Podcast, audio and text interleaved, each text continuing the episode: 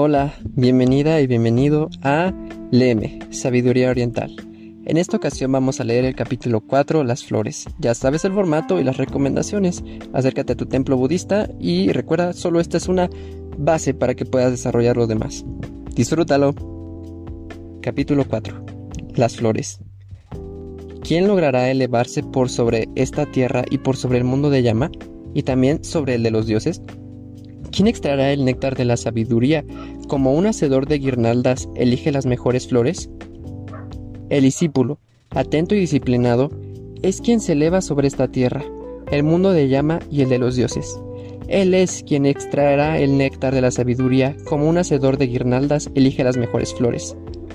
El que descubre que este cuerpo no tiene mayor consistencia que una espuma y cuya naturaleza es similar a la de un espejismo, debe quitar pacientemente de su corazón las espinas de las pasiones sensuales y así logrará elevarse victorioso o victoriosa por sobre el reino de la muerte.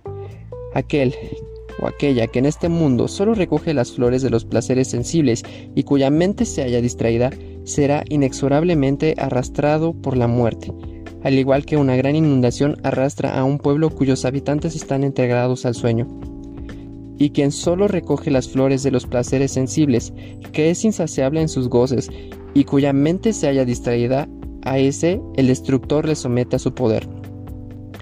Como la abeja, que sin dañar las flores, ni su color, ni su perfume, tan solo recoge el néctar que hay en ellas, de igual modo el sabio pasa con gran cuidado y vigilancia por este mundo, no debemos poner nuestra atención en los errores de los demás, ni en lo que los demás hacen o dejan de hacer. Debemos estar atentos tan solo a nuestros propios actos. Como flores de hermosos colores, pero sin perfume, así son de estériles los eruditos discursos de aquellos que no practican lo que enseñan. Como una flor de brillantes colores y también dotada con un hermoso perfume, son las palabras de aquellos que practican lo que enseñan. Así, como un conjunto de flores se puede hacer muchas guirnaldas, de igual modo, quien ha nacido en este mundo debería de hacer muchas buenas acciones. El perfume de las flores no viaja contra el viento, ni tampoco la fragancia del sándalo, ni la del tagara o la malika, pero sí lo hace la fragancia de la virtud. Quien es virtuoso, perfuma todas las regiones del universo con su bondad por más excelsa que sea la fragancia del jazmín, del sándalo, del tagara, del loto, del jazmín, el perfume de la virtud sobrepasa infinitamente al de esas plantas. Más intenso que el perfume del sándalo y del tagara es el de la santidad. Aún los mismos dioses se regocijan con su presencia. A aquellas personas sabias, cuidadosas en su paso por el mundo, cuya atención es constante y que han obtenido la liberación mediante la verdadera sabiduría, ya nunca más podrán ser encontrados por Mara.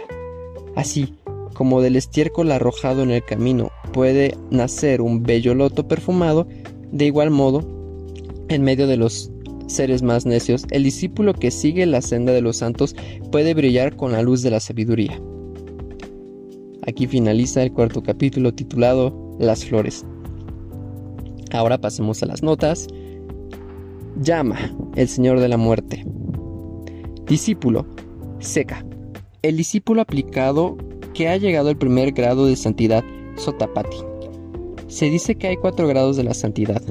Ellos son etapas a través de las cuales el discípulo va progresivamente acercándose al nirvana mediante la liberación de las diez ataduras o samyohanas. Esos cuatro grados de santidad o arahata maga son Sotapati, aquel que ha ingresado en la corriente del nirvana. Sakadagami, aquel que retornará a este mundo solo una vez más. Anagami, aquel que ya no renacerá más en este mundo. Arahata, aquel que ya nada tiene por perder, el que llegó al nirvana. Las diez ataduras mencionadas son 1. La ilusión de ser un yo separado de los demás seres. 2. La duda. 3. Indulgencia en actos equivocados. 4. Deseo por los objetos de los sentidos. 5. Malas intenciones. 6. Deseo de existir en los mundos de, la forma. 7. Deseo de existir en los mundos carentes de forma. 8. Orgullo. 9. Inquietud mental. 10. Ignorancia. El sotapati se ha liberado de las tres primeras ataduras. El Satadagami se ha liberado de las cinco primeras, el Anagami de las siete primeras y el Arahata se ha liberado de todas las ataduras. Destructor. Antaka, uno de los nombres de la muerte, es decir, el olvido del reino espiritual.